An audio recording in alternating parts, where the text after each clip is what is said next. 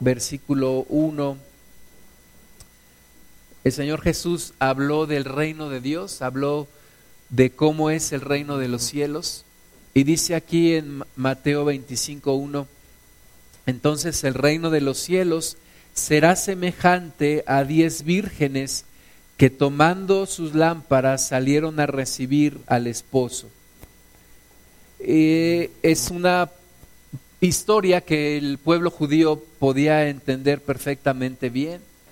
Y tal vez nosotros ahora nos cuesta un poco de trabajo entender, pero había diez vírgenes que están esperando a su esposo, están esperando a consumar la, la boda, están esperando a, consumar el, acto de amor con su esposo. Y, y, el hombre, pues bueno, tenía que llegar al lugar, tenía que estar ahí en la casa donde estaban esperando las diez vírgenes. Versículo 2 dice, cinco de ellas eran prudentes y cinco insensatas. Las diez estaban allí, pero había cinco que eran prudentes y cinco eran insensatas. Ahora, ¿por qué eran insensatas? Dice el versículo 3, las insensatas, tomando sus lámparas, no tomaron consigo aceite. En eso consistía su insensatez, en que solamente habían tomado sus lámparas, pero no habían tomado aparte aceite. Así que ellas estaban esperando solamente con el aceite que tenían en la lámpara. Ese aceite se iba consumiendo, puesto que era lo que permitía que el, el, el cirio o la vela estuviera alumbrando. Y entonces las prudentes, versículo 4, tomaron aceite en sus vasijas juntamente con sus lámparas. Entonces, fueron prudentes porque ellas tomaron no solamente el aceite de las lámparas, sino aparte tomaron vasijas y ahí también tenían su aceite de reserva. Entonces tenían su lámpara y tenían su vasija de aceite. Y tardándose el esposo, el esposo se tardó, el esposo no llegó inmediatamente y esta parábola nos habla de la segunda venida de Jesús. Jesús parece que se ha tardado. Desde los tiempos de los primeros cristianos la gente se burlaba de ellos y les decía, pues no que Jesús iba a regresar, no que iba a venir, de tal manera que Pedro escribe en, una de sus cartas, dice, no es que el Señor retarde sus promesas, sino que Él quiere que todos vengan a arrepentimiento. Entonces imagínate, desde hace más de dos mil años ya la gente decía que Jesús estaba tardando. Imagínate hoy en el año 2019, mucha, mucha gente piensa que Jesús ya se tardó. Y tal vez a nuestros ojos pensamos que Jesús ya se tardó. Y el versículo 5 dice, tardándose el esposo. O sea, ciertamente Jesús iba a tardar un tiempo en regresar. Entonces, tardándose el esposo, cabecearon todas y se durmieron. Tanto las prudentes como las insensatas se durmieron. Les agarró el cansancio. Era ya de noche y tú imagínate todos los preparativos que ellas habían tenido que hacer para estar en ese lugar esperando, de manera que se tardó el esposo y todas ellas se durmieron. Versículo 6, y a la medianoche se oyó un clamor. Ahí viene el esposo, salid a recibirle. Había tal vez alguna persona allí, algún amigo del esposo, algún amigo íntimo del esposo, eh, que dice, allí viene, le hace eh, con una voz fuerte, les dice a las mujeres, el esposo está ya llegando, salgan a recibirles, este es el momento que tanto han esperado. Y entonces, versículo 7, todas aquellas vírgenes se levantaron y arreglaron sus lámparas. Y las insensatas dijeron a las prudentes, dadnos de vuestro aceite, porque nuestras lámparas se apagan. Mas las prudentes respondieron diciendo, para que no falte a nosotras y a vosotras, id más bien a los que venden y comprad para vosotras mismas. Eran prudentes porque habían guardado su vasija con aceite, pero eran prudentes también porque no iban a compartir lo que ellas habían guardado para estar finalmente con el esposo. Y, y todos sabemos que que nosotros no podemos prestarnos la fe unos con otros. Yo no puedo decirle a alguien, préstame un poco de tu fe porque la mía se ha acabado. Tampoco puede decirle a alguien, préstame un poco de tu comunión con Dios porque la mía anda muy mal. Eso es algo que se hace de manera personal y es un aceite que va fluyendo en cada uno de nosotros de manera personal. Así que las prudentes dijeron, no, no podemos darles de nuestro aceite porque entonces les va a faltar a ustedes y nos va a faltar a nosotras, así que mejor vayan a comprar allá afuera. Y dice el versículo 11, mientras ellas iban a comprar, vino el esposo y las que estaban preparadas entraron con él a las bodas y se cerró la puerta. Después vinieron también las otras vírgenes diciendo, Señor, Señor, ábrenos. Mas él respondiendo dijo, de cierto os digo que no os conozco. Velad pues porque no sabéis ni el día ni la hora en que el Hijo del Hombre ha de venir. Entonces, pues qué triste para las cinco mujeres insensatas estuvieron velando todo ese tiempo hasta la medianoche, estuvieron preparándose toda su vida, eran mujeres vírgenes, se habían guardado para el esposo, estuvieron preparándose, tal vez embelleciéndose, preparando su corazón para el momento más importante de su vida.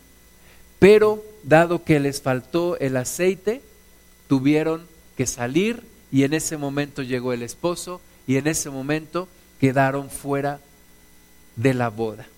Y es una situación que el Señor Jesús nos habla y empieza el versículo 1 diciendo que el reino de los cielos es semejante a esta historia. Y termina diciéndonos, velad porque no sabéis ni el día ni la hora en el que el Hijo del Hombre ha de venir. Entonces la iglesia tiene que permanecer velando, tiene que llenar su lámpara de aceite y tiene que preparar su vasija para que el aceite no se agote, tiene que guardar su aceite de reserva para que el aceite cuando se va consumiendo en la lámpara tenga suficiente aceite para estar preparada, para estar en el día, en el momento en el que el esposo regrese. Tiene que estar la iglesia velando y orando preparándose para el momento de las bodas. Jesús regresará un día, no sabemos cuándo será ese día, pero Jesús regresará por su iglesia. Y solamente los que estén preparados podrán, podrán disfrutar de las bodas. Entonces, hoy en día la iglesia está distraída, la iglesia está afanada, la iglesia está enfocada en otras cosas, desenfocada de su amor por Dios. Y Jesús nos recuerda esta historia porque necesitamos volver a enfocarnos en Él. Necesitamos volver a preparar nuestro aceite, a tener suficiente aceite para esperarlo a Él, para disfrutar de las bodas. Mateo 24, un poquito antes de este capítulo 25, Mateo 24, 22 nos, habla de las señales antes del fin. Todo el, el capítulo 24 habla de las señales antes del fin. Y el versículo 22 dice, y si aquellos días no fueren acortados, nadie sería salvo. Fíjate, es, es tan fuerte la situación antes del fin, es tan difícil la situación antes del fin, que dice Jesús que si esos días no fueren cortados, no fueren acortados, que si esos días no, no se redujeran, finalmente nadie podría aguantar, nadie podría llegar hasta el final, nadie podría alcanzar la salvación. Si, si esos días no fueran acortados, dice allí, nadie podría alcanzar salvación, porque vienen situaciones muy difíciles, vienen situaciones muy complicadas. Dice al final del versículo 22 más, por causa de los escogidos, aquellos días serán acortados por causa nuestra. Por... hermanas y hermanos, nos toca vivir estos tiempos, nos toca vivir momentos en donde las cosas estarán difíciles, están complicadas, está multiplicando la maldad. Mateo 24, versículo 12. dice, y, y por haberse multiplicado la maldad, el amor de muchos se enfriará. El amor de muchos se enfriará. No es que Jesús quiera que nuestro amor se enfríe, no es que yo quiera que nuestro amor se enfríe, pero nos hace una advertencia para que estemos alertas. Dice que por causa de la maldad que se está multiplicando, el amor de muchos se enfriará. Y, el enfriamiento espiritual es algo de lo cual debemos de estar alertas, porque se va dando poco a poco, poco a poco. Es como el aceite de la lámpara, no se consume en cinco minutos pero fueron horas, las vírgenes se quedaron dormidas y el aceite poco a poco se fue consumiendo. Poco a poco se fue consumiendo. Platicábamos mi esposa y yo y decíamos es que a veces vivimos en el pasado. En, decimos, es que cuando yo me acerqué a Cristo y esas experiencias que tuve, y hace 20 años, y hace 15 años, pero lo que no nos damos cuenta es que el aceite se está consumiendo. El aceite se ha estado consumiendo y necesitamos vasijas llenas de aceite para que la lámpara no se apague. Si seguimos viviendo de lo que pasó hace 20 años, hace 15 años, el aceite se está acabando y no tenemos una relación personal con Jesús y un día la lámpara se apagará, terminará extinguiéndose el fuego. Entonces, por causa de la maldad que se multiplica, el amor de muchos se enfriará. Y el versículo 13 dice, mas el que persevere hasta el fin, éste será salvo. El que logre perseverar hasta el fin, el que logre tener aceite hasta el final, hasta el momento en el cual venga el esposo, el que todavía esté velando hasta ese momento no el que lo intentó, no el que se quedó a la mitad del camino, no el que se quedó a tres cuartos, no, el que persevere hasta el final, dice el Señor Jesús, ese será salvo. Entonces tú y yo necesitamos permanecer, necesitamos llenar nuestra vasija de aceite, necesitamos cuidar el aceite del Espíritu Santo. Sabemos que el aceite es uno de los símbolos del Espíritu Santo el aceite de la unción, el aceite que se ofrecía al Señor y ese aceite que Dios le enseñó a Moisés cómo preparar y que, y que solamente se debía de usar para cosas de Dios. Es el aceite que representa al Espíritu Santo. Necesitamos llenarnos de nuevo del Espíritu Santo y que el aceite vuelva a fluir y vuelva a llenarse nuestra lámpara y nuestra vasija con el aceite. Ahora, Mateo 13, ¿qué cosas hacen que el aceite se vaya disminuyendo? ¿Qué cosas hacen que el aceite se vaya consumiendo? ¿Y por qué muchas veces nos vamos quedando sin ese precioso aceite? Mateo 13 nos da otra parábola el Señor Jesús. Dice, aquel día salió Jesús de la casa y se sentó junto al mar y se le juntó mucha gente. Y entrando él en la barca, se sentó y toda la gente estaba en la playa. Entonces Jesús tenía una forma particular para predicar y era estar en, en una barca y en la playa estaba mucha gente y ahí el Señor desde la, desde la barca estaba sentado y toda la gente estaba en la playa escuchando. Y dice el versículo 3, y les habló muchas cosas por parábolas, diciendo, he aquí, el sembrador salió a sembrar. Y mientras sembraba, parte de la semilla cayó junto al camino, y vinieron las aves y la comieron. Parte cayó en pedregales donde no había mucha tierra, y brotó pronto porque no tenía profundidad de tierra. Pero salido el sol se quemó y porque no tenía raíz se secó y parte cayó entre espinos y los espinos crecieron y la ahogaron, pero parte cayó en buena tierra y dio fruto, cual a ciento, cual a sesenta y cual a treinta por uno. El que tiene oídos para oír, oiga. Y la gran mayoría de la gente que estaba escuchando esta parábola no entendió nada.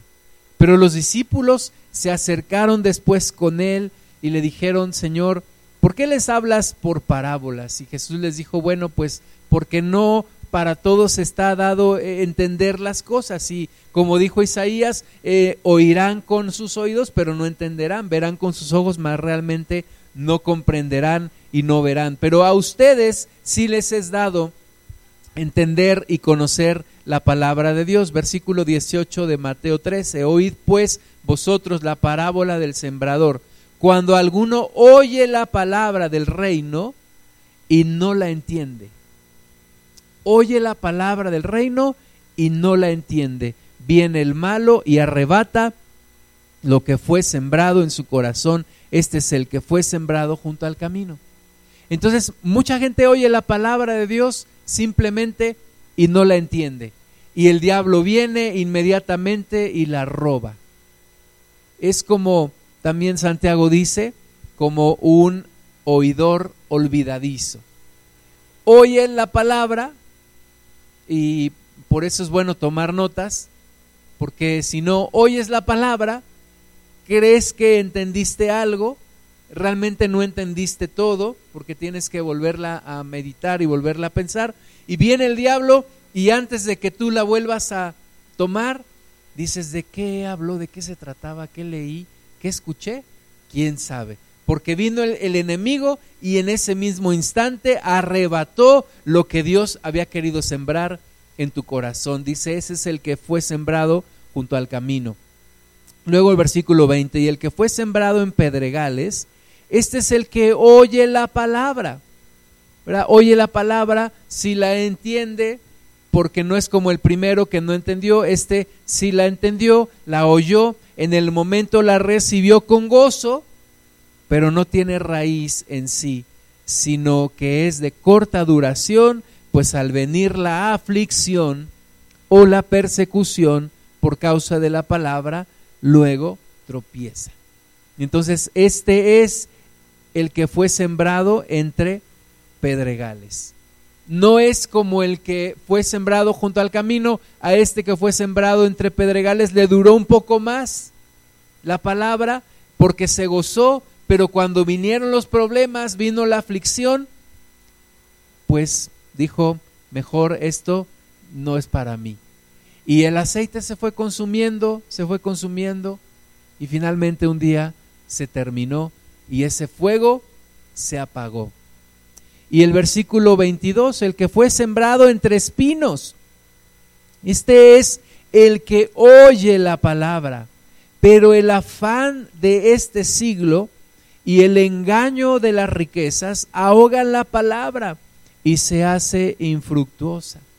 Entonces, este otro no fue sembrado al, al lado del camino, tampoco entre pedregales, este fue sembrado entre espinos. Tal vez la tierra era buena, había buena tierra ahí, cayó en esa tierra, pero cuando empezó a crecer, los espinos ahogaron esa, esa planta que empezaba a crecer y que le impidió florecer. Los espinos impidieron que esa, esa planta floreciera. ¿Y qué son esos espinos? Dice aquí los afanes de este siglo los afanes de este siglo. Estamos llenos de afanes de este siglo. Y muchas veces no llenamos nuestra lámpara con aceite porque estamos afanados, corremos para un lado, corremos para el otro lado, vamos para allá, vamos para acá, estamos súper afanados. Estamos cuando no estamos con el celular, estamos con la computadora o con el iPad o con la televisión o con los amigos y siempre afanados buscando ganar más dinero, eh, estamos afanados con los estudios, estamos afanados con todas las cosas. Y todo eso nos hace distraernos, distraernos y un día, y un día la lámpara se queda sin aceite y se apaga. Cuando yo era niño me acuerdo, en la Ciudad de México en aquellos tiempos, de repente había apagones y se iba la luz entonces mi mamá tenía normalmente algunas velas, pero normalmente tenía más de una. porque sabíamos que a veces pues duraba mucho el apagón, entonces había que poner una, una vela y había que tener otra de reserva ahí a la mano. Y normalmente eh, la ponía sobre una botella de refresco para que la cera se iba derritiendo y se fuera cayendo y no manchara o no quemara lo que estaba ahí alrededor. Y muchas veces cuando estamos afanados en muchas cosas, imagínate, pones tu vela, pero te vas de ahí y empiezas a hacer cosas y no te das cuenta que ya se está consumiendo, que ya se está derritiendo, que ya se está acabando. Y muchas veces estás tan afanado, te das cuenta hasta que ya se apagó y ya se, y ya se terminó el fuego. Y, y nos pasa mucho a los cristianos. Nos dejamos afanar, nos dejamos cautivar. Ese canto que estábamos cantando hace rato dice que había muchas cosas que pelean por cautivar nuestro corazón. Hay muchas cosas que hacer y yo no digo que seamos irresponsables y que no hagamos lo que tenemos que hacer. Tenemos que hacerlo, pero hay algo muy importante que tenemos que cuidar. Y eso que tenemos que cuidar es nuestra relación con Dios, nuestra lámpara, nuestro aceite. No se debe de apagar, no se debe de agotar, tienes que estar proveyendo, cuidando, llenando la vasija con aceite, como esa viuda que dice la Biblia que consiguió muchas vasijas de aceite vacías y llenaba una y llenaba otra y llenaba otra y Dios proveía del aceite. Dios quiere proveer aceite para que nuestra lámpara no se apague, pero muchas veces nosotros no tenemos el tiempo para sentarnos con el Señor y para estar buscando el aceite.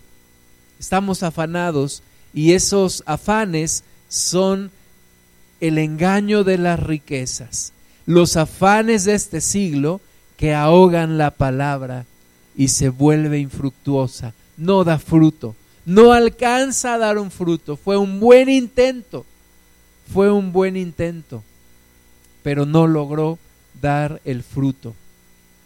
Versículo 23, más el que fue sembrado en buena tierra, este es el que oye y entiende la palabra y da fruto y produce a ciento, a sesenta y a treinta por uno. El, libro de Isaías nos habla del Señor Jesús y nos dice que no hablaría, no gritaría en las calles. Nos dice que no impondría su reino por violencia y nos dice que no apagaría el pábilo que humeare. Jesús no viene a apagar tu lámpara. Jesús no, no menosprecia tu fe. Jesús no viene a decir eres, eres un pobre. No, Jesús no quiere que la lámpara se apague. Pero tú tienes que proveer del aceite, tú tienes que buscar del fluir de ese aceite. Apocalipsis 2.1. El mensaje a la iglesia de Éfeso. Eh, dice, escribe al ángel de la iglesia en Éfeso, el que tiene las siete estrellas en su diestra, el que anda en medio de los siete candeleros de oro, dice esto, yo conozco tus obras y tu arduo trabajo y paciencia, y que no puedes soportar a los malos y has probado a los que se dicen ser apóstoles y no lo son, y los has hallado mentirosos, y has sufrido y has tenido paciencia, y has trabajado arduamente por amor de mi nombre y no has desmayado. Una iglesia que recibe eh, tales características, tal descripción, pues es una iglesia que quisiéramos muchos ser como ellos quisiéramos tener obras, arduo trabajo, paciencia, soportar a los malos, probar a los falsos maestros y hallar los mentirosos, sufrir por causa de Jesús y tener paciencia y trabajar arduamente.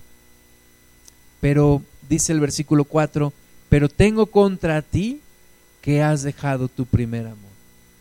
Nada más una, una, una sola cosa. Y es como la mujer que le dice a su esposo, tú te esfuerzas mucho, no nos ha faltado nada, tenemos todo, nunca nos hemos quedado sin comer, tenemos un lugar para vivir, tenemos ropa para vestir, nuestros hijos van a la escuela, tenemos, todo, no me puedo quejar. Pero solamente una cosa me falta, tu amor. Tu amor, imagínate la escena. La mujer diciéndole al esposo, tengo todo, pero me falta tu amor. Pues a opinión mía, falta lo más importante. Y muchas veces Jesús nos, nos dice, oye, ni, ni tienes obras, ni tienes arduo trabajo, ni tienes paciencia, y te has olvidado de mí. Y yo recuerdo aquellos momentos en donde yo era todo para ti. Recuerdo los bellos momentos de tu primer amor. Recuerdo los momentos en donde te desesperabas por estar junto a mí. Recuerdo los momentos en donde era todo para ti. Y, Jesús nos está diciendo, vuelve a tu primer amor. Recuerda, por tanto, de dónde has caído y arrepiéntete y haz las primeras obras, pues si no vendré pronto a ti y quitaré tu candelero de su lugar si no te hubieres arrepentido. En otras palabras, Jesús nos está diciendo, tu aceite se está agotando. Tu aceite se está agotando y tu lámpara está por apagarse. Y tú dices, no, no sea exagerado, no es así, yo me siento muy bien, estoy viviendo los mejores momentos de mi vida. Y Jesús nos está diciendo, vuelve a tu primer amor, cuida la lámpara, cuida el aceite, no te olvides, no te apartes, no te enfríes, no te desenfoques, no dejes que los afanes de la vida te distraigan, pero tampoco dejes que los problemas de la vida te amarguen. No dejes que los problemas de la vida te vayan consumiendo. No te vayas apartando de Dios. Yo tengo una plantita que sembré, que la sembré orando a Dios, Señor, que no se muera. Y ahí está, y le echo agua y le, eché tierra y ahí la veo y, y ya se están, unas de sus hojas ya están cafés, pero yo no pierdo la esperanza en Dios y digo, Señor, que no se muera. Hay una hoja todavía verde allí y mientras haya una hoja verde yo voy a seguir regando esa planta y voy a seguir orando a Dios. Y yo creo que a veces Dios nos ve así, como yo veo a mi plantita. Y nos ve, nos dice, se está secando, es, las hojas ya están cafés, y, pero todavía hay una hoja verde. Y sigue buscándonos y sigue echándonos agüita y cuidando la tierra y, arrancando las hierbas malas a nuestro alrededor. Y mientras esté ahí la hoja verde, Jesús yo creo que sigue buscando y no pierde esperanzas que un día esa planta reverdezca y un día esa planta florezca y de fruto al ciento por uno. Y de algunos la lámpara ya está con bien poquitito aceite y alumbrando bien poquitito, pero todavía, todavía alumbra. Es como cuando vas manejando en la noche y de repente ves por allá un, un foquito ahí y, y, ya te acercas y es una carcachita que tiene un foquito ahí. Todavía está el foquito, todavía está un poquito la llama. Esa llama puede volver, volver a fortalecerse y volverse a encender y, ser una llama fuerte, la llama del amor, del amor por Dios. ¿Lo crees? Yo creo en el, en el nuevo nacimiento, lo predico, el nuevo nacimiento, y creo en el nuevo nacimiento también de los matrimonios. Los matrimonios también necesitan nacer de nuevo, necesitan volver a encender esa llama. Yo no, yo no quiero que el fuego que hay en mi matrimonio un día se apague. Yo no quiero que se vaya consumiendo, consumiendo, consumiendo hasta que un día se apaga. Eso no quiero. Yo quiero que vuelva a agarrar fuerza, vuelva a encender. Una vez vi una, una foto de, de dos personas mayores y el esposo le decía a la esposa, todavía tu cuerpo me vuelve loco. Y eran dos ancianitos. Y yo di, yo quiero ser así, que el fuego de la llama, de la pasión, del amor, vuelva a, a, florecer, a, que nunca se apague, que no lleguemos al final de, nuestra vida, mi esposa y yo, con un, una cosita así de, de llama. No, yo quiero que ese fuego crezca. Yo quiero que mi relación con Dios de la misma manera crezca. No quiero que el último día de mi vida sea el peor día de mi vida. Quiero que el último día de mi vida sea el mejor día de mi vida. Porque me voy a encontrar con mi Señor. Y, quiero que ese fuego crezca a lo largo de la vida. Que nada lo apague, que nada lo consuma. Que el aceite siga fluyendo, siga fluyendo. Eh, vamos al cantar de los cantares. El cantar de los cantares representa el amor de un hombre y, de una mujer, pero también el amor de Cristo con su iglesia. Cristo con su iglesia. Porque Cristo ama a su iglesia apasionadamente. La ama tanto que dio su vida por ella. Y Jesús quiere enamorar a su iglesia. Quiere que que nosotros también nos apasionemos por Él, nos consumamos de amor por Él. Cantares 8, 6 dice, ponme como un sello sobre tu corazón, como una marca sobre tu brazo, porque fuerte es como la muerte el amor, duros como el Seol los celos, sus brasas, brasas de fuego, fuerte llama las muchas aguas no podrán apagar el amor, ni lo ahogarán los ríos.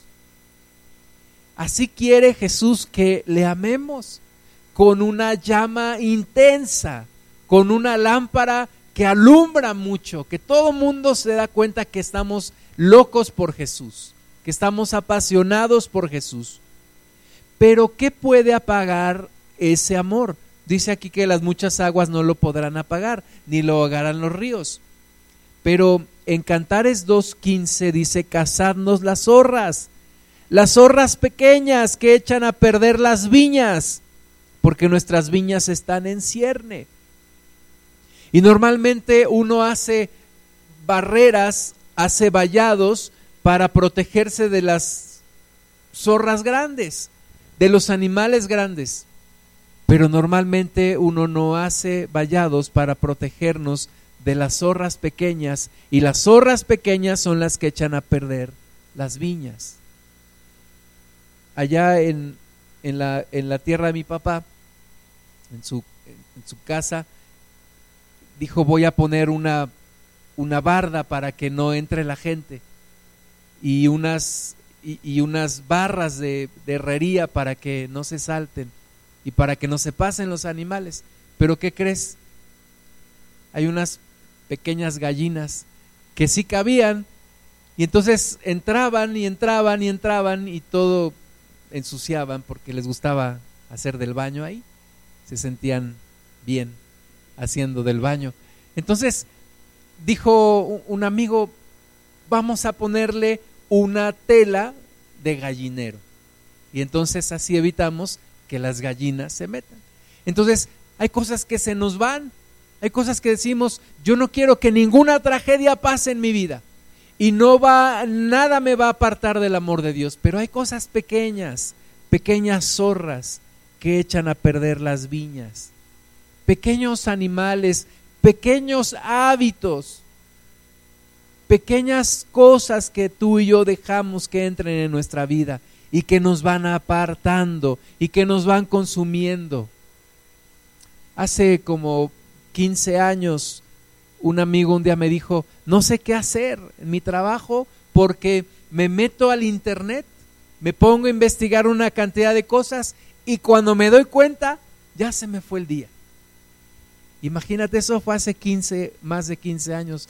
Hoy en día, mucha gente se mete al internet, se mete al celular, se mete a las redes sociales y se le va el tiempo. Y el problema no es solamente que lo que viste era pura tontería, el problema es todo lo que dejaste de hacer. Entre ello, todo el tiempo de comunión que pudiste haber tenido con Dios. El problema no es solamente ver la novela de las ocho, el problema es lo que dejaste de leer de la Biblia. El problema no es nada más irte con los amigos a chacotear, el problema es todo lo que dejaste de hacer de buscar a Dios buscar al Señor. Hay personas que les gusta socializar mucho, pero un exceso de socializar te aparta de buscar de Dios. Y son las pequeñas zorras que van acabando con una viña, dice aquí, que está en cierne, que apenas está creciendo, que apenas está fortaleciendo. Yo recibí a Cristo a los 20 años, estudiaba una carrera universitaria tenía muchas cosas que hacer porque además yo me puse en mi, en, mi corazón una meta y la meta era no reprobar ninguna materia y la meta era, si era posible, aprobar con 10 todas mis materias. Y yo recibí a Cristo y yo me encontré con que ahora tenía una nueva responsabilidad, cuidar mi relación con Jesús y te puedo decir que fueron los tiempos en los que más, más horas le dediqué a buscar a Dios. Yo anhelo esos tiempos porque era todos los días apartar dos horas para estar con mi Dios. Dos horas. Tuviera examen, no tuviera examen, tuviera mucha tarea o no tuviera mucha tarea. Siempre encontré ese tiempo. Un tiempo de oración, de oración, perdón, y un tiempo de leer la palabra de Dios. Y eso me permitió afirmarme en la fe. Me permitió conocer más a Dios. Me permitió que el aceite no se acabara. Y yo buscaba congregarme, yo buscaba estar en las reuniones, si era reunión de oración, ahí estaba, era ir a hacer el aseo, ahí estaba, era reunión de jóvenes, ahí estaba, estudio bíblico, ahí estaba, eh, reunión general, ahí estaba. No estaba en la reunión de mujeres porque me correrían, pero en todas las reuniones buscaba estar. ¿Por qué? Porque había un aceite que yo no quería que se apagara. Entonces hay que cuidar esas zorras, esas pequeñas zorras que vienen a robarnos el tiempo. Ese amigo latoso que te busca para nada más hacerte perder el tiempo. Ese Facebook que le das y le das y le das y le das y estás ahí, estás viendo y cuando te das cuenta ya pasó todo el tiempo.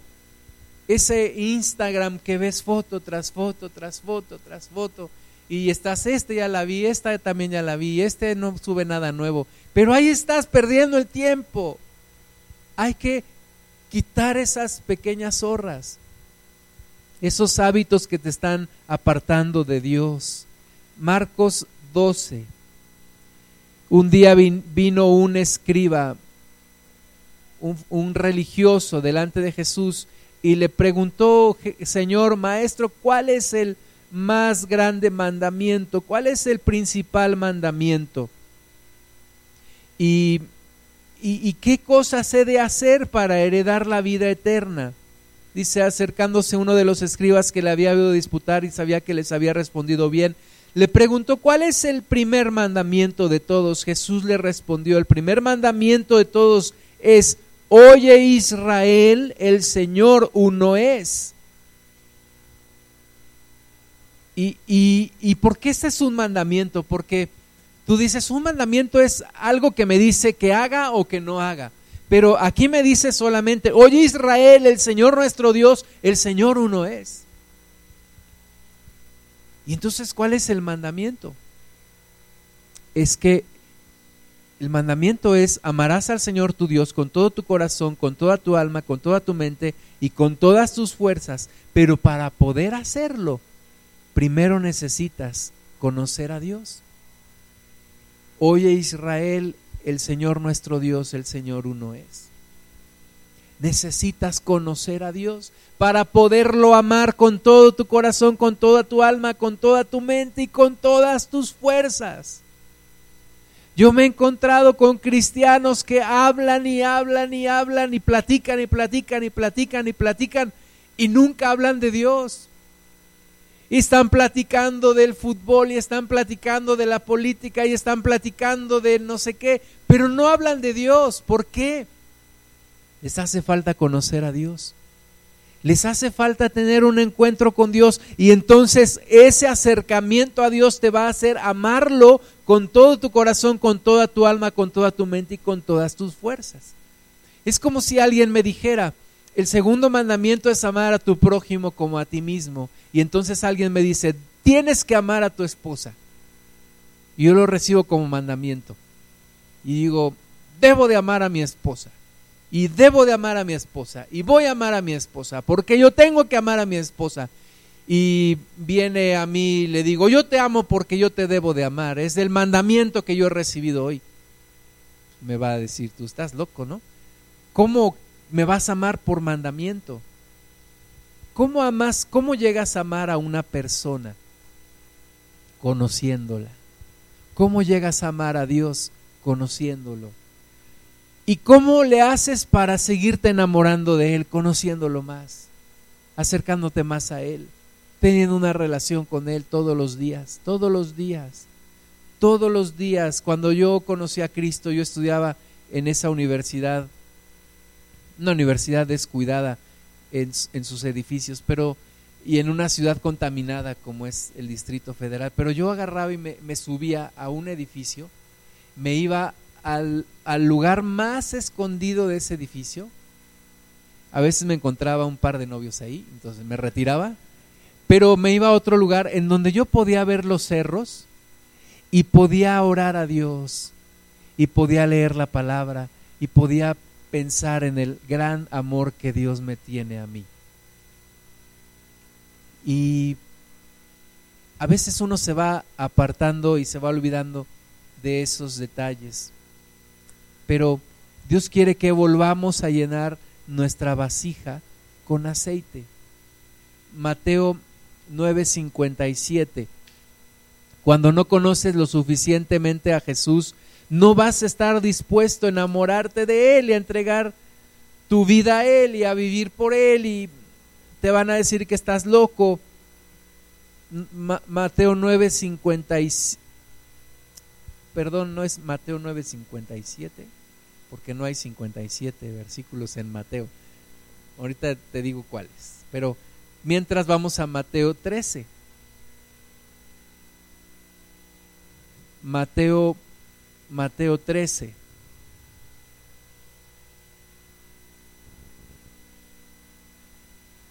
Es Lucas 9:57, pero mientras vamos a Mateo 13 versículo 44.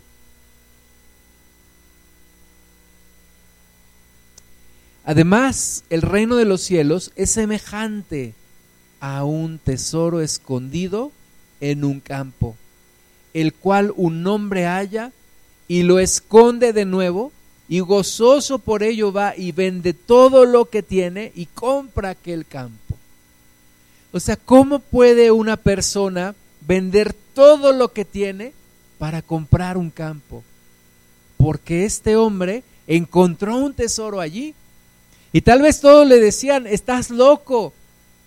¿Por qué vendes todo lo que tienes para comprar un terreno? Y él decía, es que ustedes no saben lo que yo he encontrado. He encontrado un gran tesoro. Así mucha gente te puede decir, tú estás loco, ¿cómo te apasionas por Jesús, eres un fanático y tú les vas a decir, es que tú no sabes lo que yo he encontrado. Tú no sabes, he conocido al ser más maravilloso del universo. He tenido un encuentro con Dios que me ha transformado, pero no solamente me cambió una vez, sigo enamorado de Él sigo buscándolo todos los días, el aceite sigue fluyendo en mi vida, sigo enamorándome de ese ser tan maravilloso que es mi Dios. Versículo 45, también el reino de los cielos es semejante a un mercader que busca buenas perlas, que habiendo hallado una perla preciosa fue y vendió todo lo que tenía y la compró. Un conocedor de perlas encuentra una perla de gran precio y dice, esta perla vale la pena que yo venda todo con tal de quedarme con esta. Y así es cuando tú conoces a Jesús. Dices, he, conocido al, al, ser más hermoso, al que me puede llenar, al que me puede satisfacer en mi alma, al que puede quitar mis miedos, al que puede hacerme sentir amado. He encontrado lo más precioso en la vida.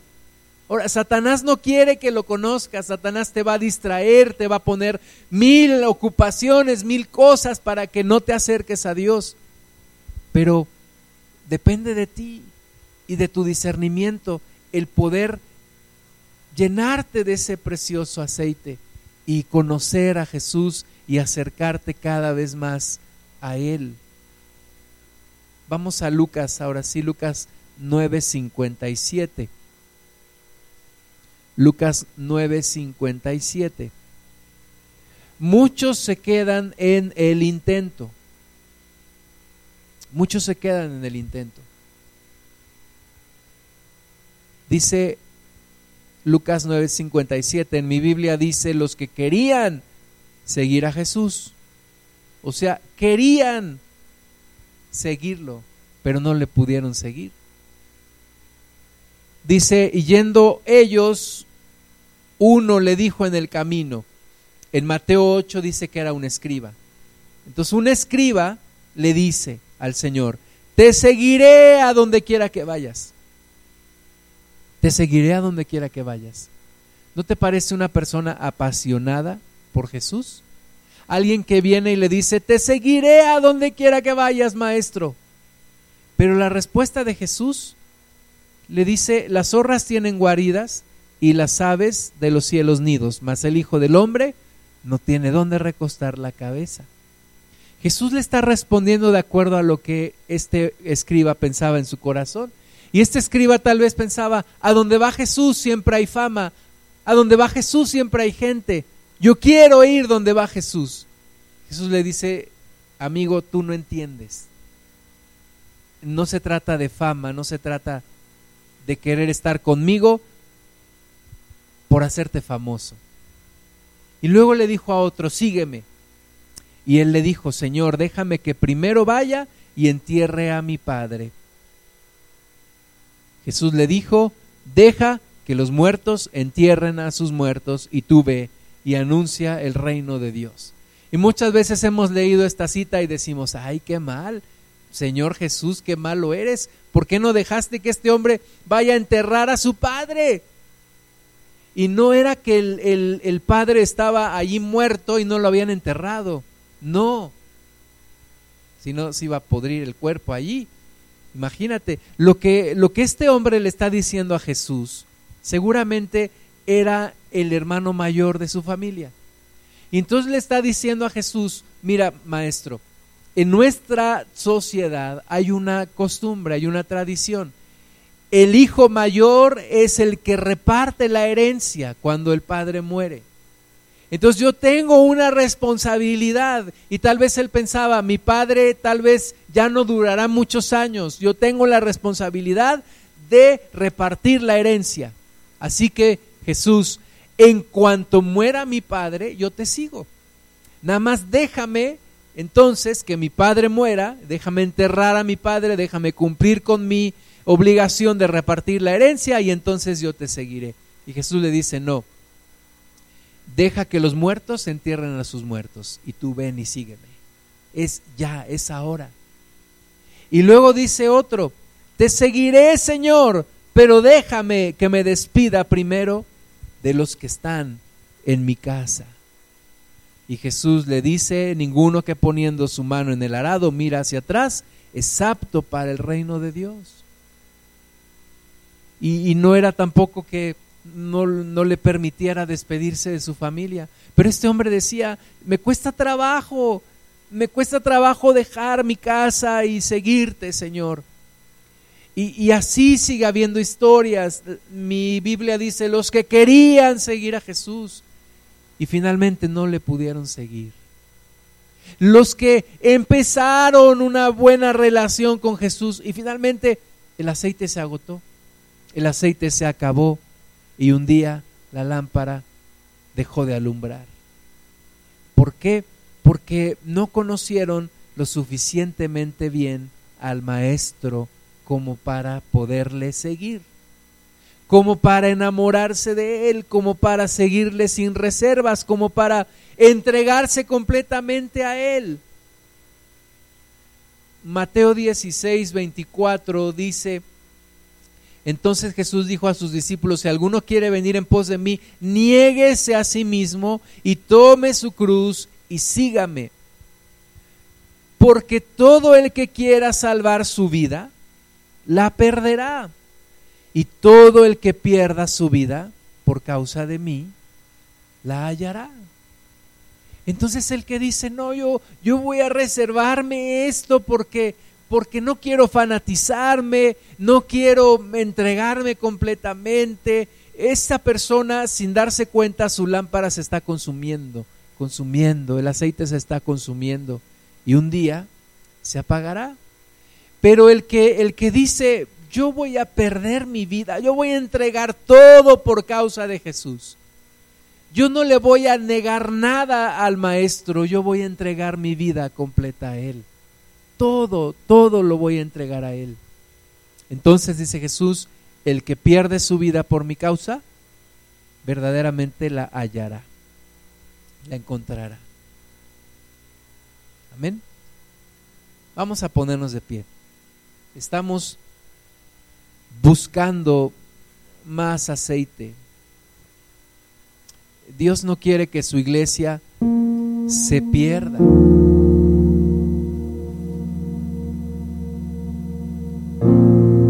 Dios no quiere que su iglesia se enfríe. Dios no quiere que su iglesia se debilite.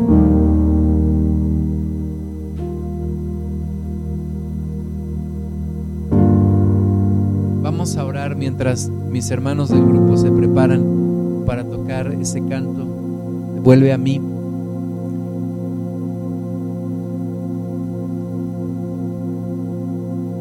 O vuelvo a ti, más bien, ¿no? Cierra tus ojos un momento, Señor amado. Levantamos delante de ti nuestra vida. Amado Dios, revisa nuestras lámparas, revisa nuestras vasijas. Señor, muchos de nosotros estamos consumiendo el aceite y no hemos tomado la precaución de llenar la vasija de nuevo.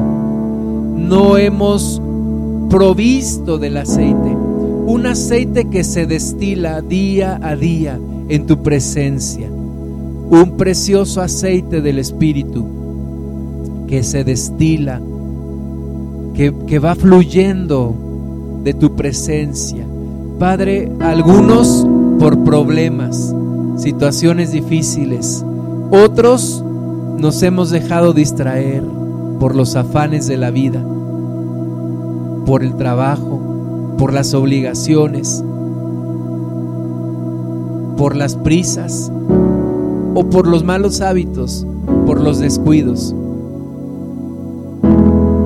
Levanta tus manos al Señor y dile, llena mi vasija con aceite.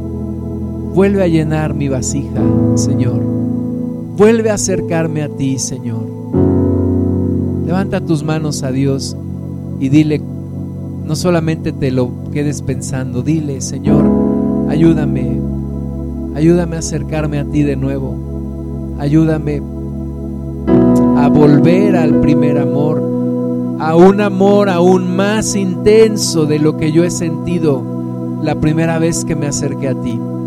Vuélveme a ti, Señor, acércame a ti, regrésame a ti, Padre Santísimo. Espíritu Santo, no dejes que nos apartemos, no dejes que nos alejemos.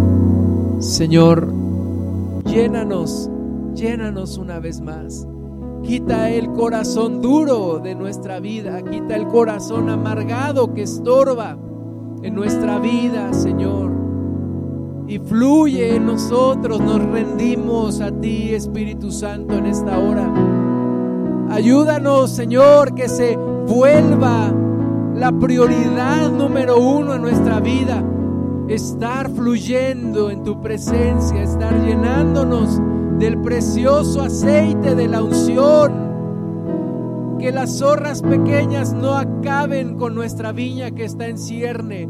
Que los ríos no apaguen el fuego del amor. Como tu palabra dice, ponme como un sello sobre tu corazón, como una marca sobre tu brazo, porque fuerte como la muerte es el amor. Enciende de nuevo a tu iglesia, Padre. Toca de nuevo a tu iglesia, que tu iglesia sea una iglesia desenfrenada por buscarte, apasionada por ti, Señor. Ayúdanos, Jesús, que la maldad que se va multiplicando no haga que nuestro corazón se enfríe. Al contrario, Señor, la lámpara alumbre más cuan más intensas son las tinieblas. Oh, rababa jara titi rababa siri titi rababa. Oh, rasaba bashara titi rababa siri titi. Y rababa jara la rababa siri li rababa siri. Y rababa sara titi rababa jara titi shibibi. Acércanos a ti, oh Señor. Oh, rababa sara titi rababa jara titi shibibi. Levanta tu voz. Dile al Señor, no me quiero perder del mejor momento de mi vida. No me quiero perder del momento en el que tú regreses por mí, Señor. Oh, rababara la rababasiri titi rababajara titi shibibi. Acércame a ti, oh Dios. Acércame a ti, oh Señor. Rababasiri titi rababajara.